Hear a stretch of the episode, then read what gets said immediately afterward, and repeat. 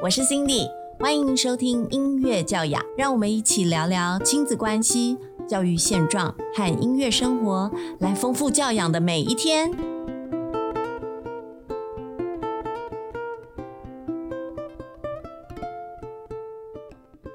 今天要来跟大家分享关于儿童音乐学习的一些观察与心得哦。因为我本身在从事音乐教学，学生年龄层，你猜从几岁到几岁？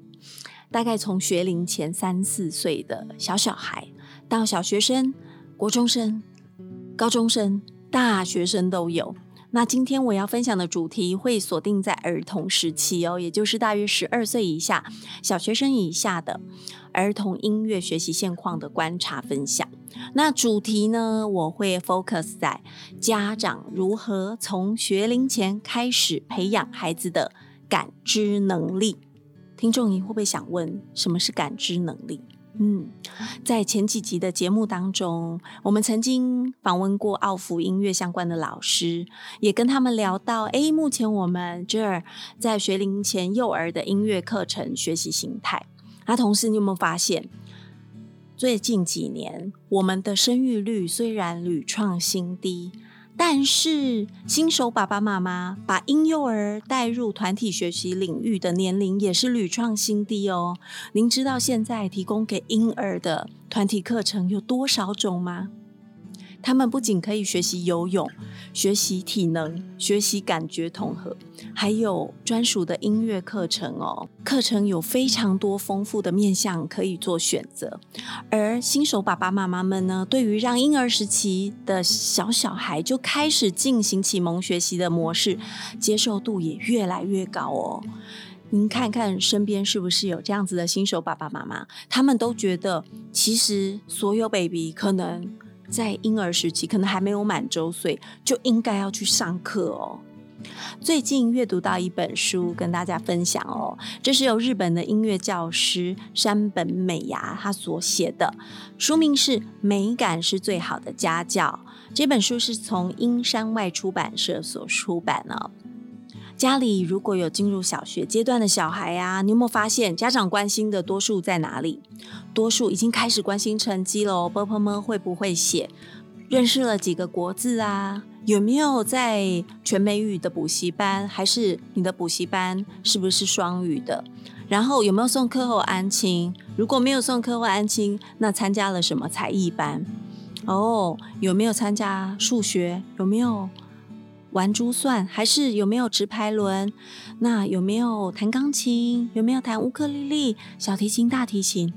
啊，作者山本美雅，她本身除了是一位老师之外，她也是一位音乐作家。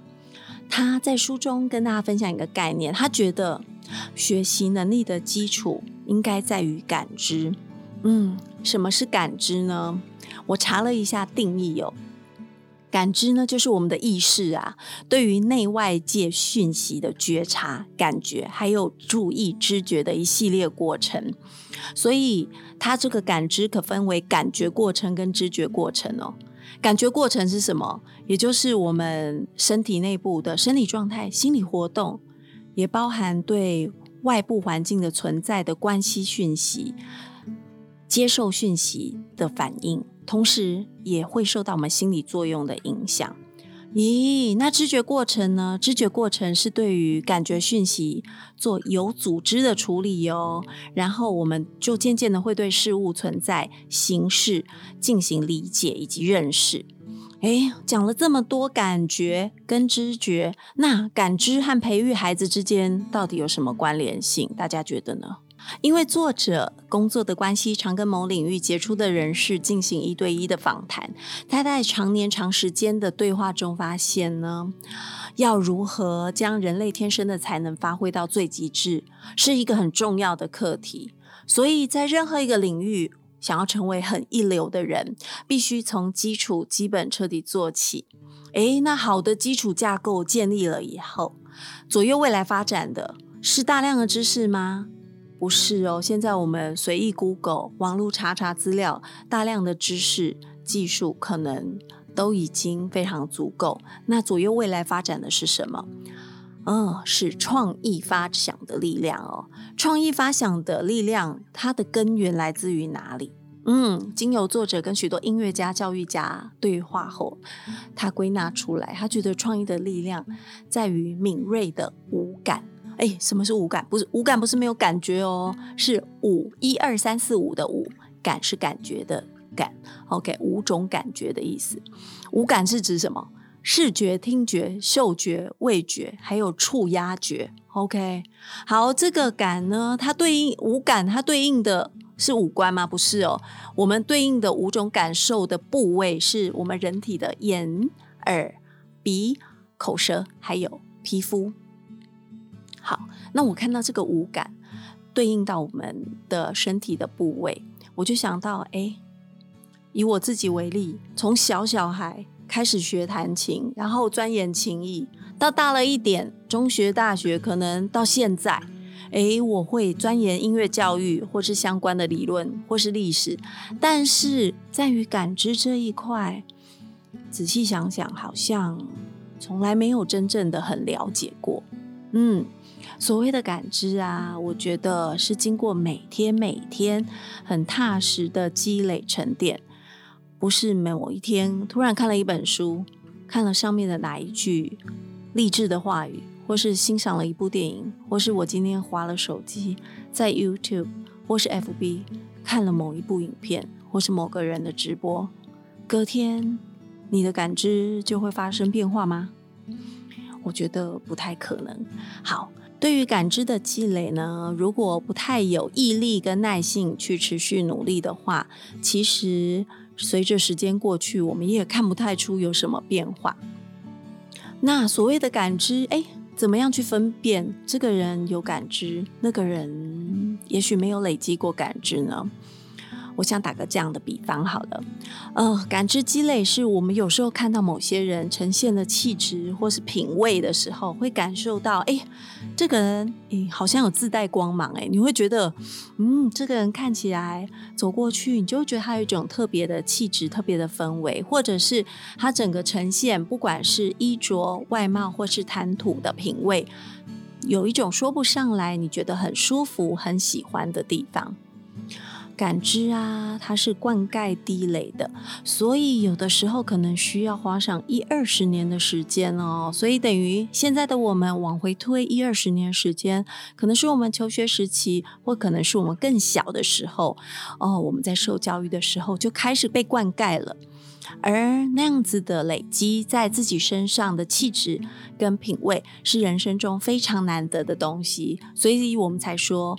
你可以花费很多的金钱去买很昂贵的东西，或者是你去享受名牌，但是你本身的气质或是你的品味，可能是再多的金钱也没有办法直接帮你加上来的。嗯，那也是每个人最独一无二、吸引别人的地方。我想，所有成为父母的成人呐，应该也都很希望自己的孩子在芸芸众生中，也是一个。可以一眼就被看出来有独特气质和品味的人，所以我想培养自己的孩子具有出色的感知能力，应该是所有父母的愿望。那这一个培养跟陪伴的过程，我想一定没有办法马上看到成果，因为刚刚有讲这个感知的灌溉积累，可能需要花到一二十年哦。但是每天每天点滴的积累，在我们养育孩子。成人的这十几年过程当中啊，其实我们可以慢慢的看到坚持所冒出来的果实哦。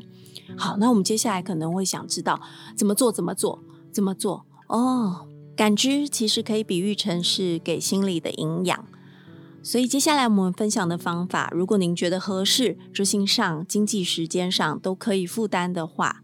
应该马上带着孩子实践看看。我们知道要养成一个好习惯，都至少要六周的时间。六周，如果您坚持下去之后，这个好习惯可能就会成为你身上的一部分优点了。好，书中有提到人说，小朋友适合塑造五感的基础年龄大概在九到十岁以前。这个阶段呢，先提升孩子的感知习惯，就会具备有良好的基础。到了下一个阶段，是几岁要准备进入青春期的时候啊，孩子他的吸收力旺盛，会到达巅峰。所以，只要养成了一个好习惯，日后跟随他们，可能是一辈子的。好，那我要分享几项呢，就是作者山本美雅的观察与建议啊。那我也非常推荐所有听众们可以从自家的生活环境中开始着手哦。嗯，首先第一个，哎，好简单，在餐桌上摆饰鲜花。咦，摆花在家里的餐桌，不知道听众朋友有没有这样的经验？如果平常没有买花的习惯，也许是偶然的机缘收到一盆花或一束花。你随手把它放在餐桌或者玄关，你会发现，哎，整个居家空间整个都优雅芬芳起来。不论是一束花，还是只有一朵花，都会有一种魔力，让你想把周遭的环境稍微整理一下，让环境的优雅更衬托那优雅的花朵。好，除了在餐桌上摆饰鲜花，还有第二个方法是什么？我们摆了鲜花，接下来，哎，这一点是可以带着孩子们好好做的事情，好好的观察花朵。哎，哎，现在的人都好忙，可能把小孩子带回家之后，你就是忙着盯他的功课，忙着做晚餐，忙着要练习什么事情。可是，如果家里的餐桌我们摆了花朵之后，不管我们是要帮花朵换水，或是用餐的时候，或多或少，我们都会把映入眼帘的花朵好好观察一下哦。久而久之，会养成我们对质地、质感、还有触感、颜色等等更敏锐的观察。因为你看，不同的花，玫瑰花、跟百合花、跟绣球花，它的颜色。还有花朵的厚度，甚至于叶片的厚度也都不太一样，所以我们会对于质感这种东西会有更敏锐的观察。然后，这种对于质感敏锐的专长啊，在生活中很多地方都可以派得上用场哦，比如说。诶，长大以后要挑选衣服、饰品，还是你要挑选家具摆设，都会因为五感敏锐而会对自己合适的衣服款式或者是质料更为清楚、得心应手。而且啊，花朵会有让心情平静的力量。一有没有听过一个说法？如果家里啊放玫瑰花。这个玫瑰花有一个特殊的灵气哦，它可以把空间中比较负面的能量、不好的气给吸走。所以啊，如果你插了一整束玫瑰花，然后那一束花都枯萎的时候，就表示你那个空间啊，整个空气都焕然一新，是不是很神奇？你回去试试看。如果你那个空间本来气就蛮好的话，那个花其实可以活得比较久。然后在我们插花、欣赏花朵的同时呢，也可以跟孩子们一起讨论哦，我们每一周要买的花。是什么？我们可以跟孩子们去观察哪一些花是他喜欢的，有没有很想要安排下一周放到家里餐桌的花朵，一起聊聊不同的花给自己不同的感觉。这些独一无二的亲子感官经验累积都是非常有正面的效果的哦。那除了在餐桌上摆饰鲜花，好好观察花朵之外嘞，还要做什么？哦，这件事情更是棒了！放置绿色植物，相信有很多朋友会在办公桌上，或者是家里的角落，可可能是洗手台上，都会放一些小小的绿色植物。好，这个绿色植物其实有很神奇的能力，它可以让环境和心情立刻产生不一样的感觉哦。绿色植物有让人安心放松的能量。我想很多人都有到大自然接触树木、森林的绿意以后，感觉到心情很放松的感觉吧。所以为什么说，哎，我们在城市里面努力了一周以后，可以在周末啊走到户外接触一下、吸收一下森林里的芬多精？那在家里，我们一样可以放置绿色植物，这个方式让在家里的时候也可以享受小小森林浴的概念哦。孩子们呢，对于家里有绿色植物这件事情，除了可以学习到原本我们期待的五感的培养之外，其实对于各种植物的基础知识哎，我们自然课以后会用到的东西，还有感受万物随着春夏秋冬季节流转，会有不一样的颜色变化，还有叶片的变化，都会有更深的感受能力哦。好，刚刚讲的前面几项都是观察关于比较自然界的花朵，然后植物的部分。接下来嘞，是作者建议在家里的墙上装饰绘画哦。家里要放名画吗？在现在资源很方便的时代当中呢，其实很多人欣赏很多东西都是透过于三 C 媒体，透过手机、电脑在欣赏，可能连到博物馆或是展览馆去欣赏绘画的机会都不太多。但是作者强烈建议哦，大家可以在墙壁上装饰绘画。哦，他观察到许多音乐家的家里都会装饰绘画，不论是西画、中国字画，还是日式的浮世绘，只要一幅画都能够让那个空间呈现更雅致的氛围。如果你觉得啊，我家里好小，我怎么可能有地方可以挂画？你也可以把喜欢的明信片或是海报，甚至你觉得很漂亮的月历，放在画框当中挂在墙上，隔一段时间换一下。就会让家里整个气氛不一样。有的时候，你一打开那个有画作的房间的门，就会仿佛进入到另外一个空间的感觉哦。另外最后最后一个最后一个点，一定要跟大家分享的，他觉得要培养感知能力有一个很重点，这是每天都会执行到的哦，就是将玄关的鞋子排整齐。呃呃，各位家长有没有很有 feel？家里的玄关的鞋子是整齐的吗？你会脱完鞋子以后随手把鞋子摆整齐吗？好，因为作者是日本人，在日式的教育中呢，他们每天到教室中都要换成室内鞋，所以要换鞋脱鞋的情况比较日常。所以小朋友从很小就有很多机会要一直换鞋，换好鞋要把鞋子摆好，然后再换成室内鞋，然后回家前又要再把室内鞋摆好，换成回家在外面穿着的鞋子。所以作者会特别提醒，要从小就养成脱下鞋子后把鞋子摆整齐的习惯。像我们平常回到家之后，可能没有留意哦，因为手上拿的东西很多，或者已经太累了，可能鞋子就随手这样子一脱，也没有管它有没有整齐，就往前继续走了，再也没有回头看一眼鞋子长什么样子。所以，我们可能从今天就开始做喽。回家把东西放好之后，花一点点时间，可能只要几秒钟，随手把玄关的鞋子。摆好，整理好，也请小朋友们养成脱下鞋之后随即把鞋子放整齐的好习惯。小小的一个弯腰的动作，不仅可以让整个玄关更整齐清爽，也会让我们身体因为弯腰这个小小的身体劳动，变得将家里收拾得更整齐的意愿。好，我再总结一下，我们这一期分享了几个点。在我们每天生活环境中着手进行改变，就可以让我们的感知能力提高哦。第一个，在餐桌上摆鲜花；再来呢，我们要好好的观察花朵。嗯，再来，我们可以放置绿色植物。然后我们在墙上可以装饰绘画。最后，每天都一定要做的，将玄关的鞋子排整齐。哦，是不是突然好想？立刻自己或是带着孩子一起去执行看看呢？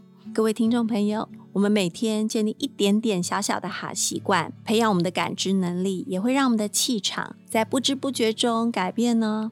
希望大家都越过越好，越开心。今天的音乐教养跟大家分享关于学龄前还有小学生的孩子们可以养成的生活感知好习惯，希望大家喜欢。我们下一集见。